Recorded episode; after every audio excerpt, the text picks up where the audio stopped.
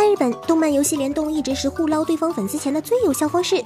而最近，世界第一公主殿下初音未来就要迎来十岁生日，日本国民级游戏《怪物猎人 Online 版：怪物猎人边境》也同样迎来了十周年纪念，双方一拍即合，向前看齐，就开始联动了。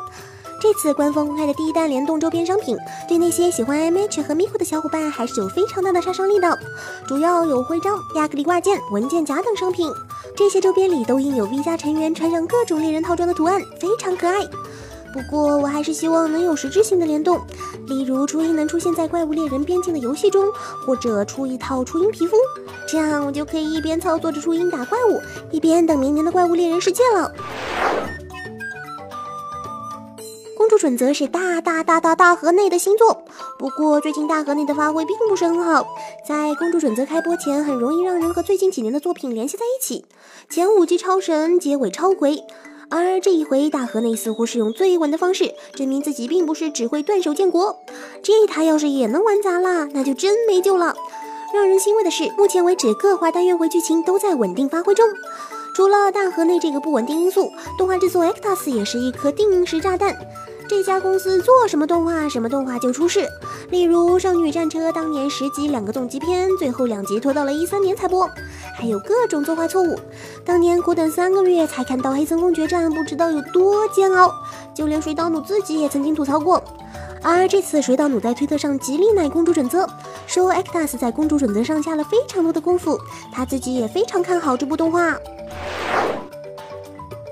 传感器动作捕捉这项技术一般都用在特效电影和游戏制作上。那传感器动作捕捉的动画 MV 有看过没？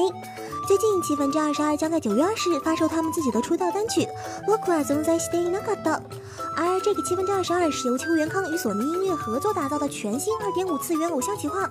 这次企划一共选出十一位新人声优， 不过这次 MV 只出现八位小姐姐，还有三位声优目前还没有与自己相对应的角色。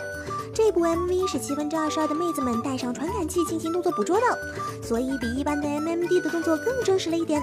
而七分之二十二在这之前就宣布将来会出动画，嗯，有钱真好啊！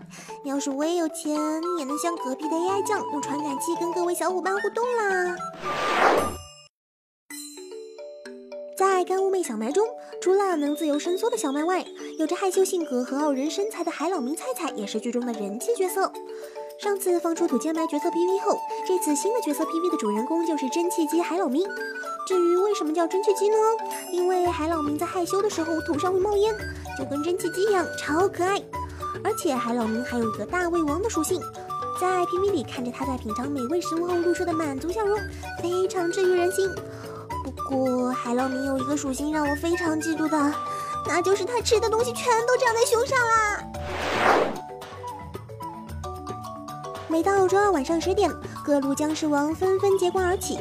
为何会发生如此灵异事件呢？真相居然是 New Game 更新了。相信看了 New Game 第二季的小伙伴都会感慨变化太大了。这一次的 New Game 已经从一个为了点缀宅男爱好而主线是百合和社畜友情的番，变成了一个社畜背景的硬核业界番。其中第六集对我的感触非常大，青叶的努力争取，乐观面对挫折，理想上司八神光为了下属的权利敢于跟上司争吵。第二季里，青叶、日富美、结音、宁宁他们都成长了很多。日富美在努力克服交流障碍，宁宁努力学习编程，青叶努力追赶着八神光。这一次牛 game 的角色比上一季更加的真实饱满。如此良心的制作，当然得到日本宅男们的讨论。其中有很多宅男表示，自从看了 New Game，我都想去上班了。嘛，虽然第二季是向硬核业界发展，但是现实情况是，你们的同事不是美少女，而是抠脚大汉；上司不是八神光，而是梁非凡。好了，那么今天的陈音资讯就到这里啦。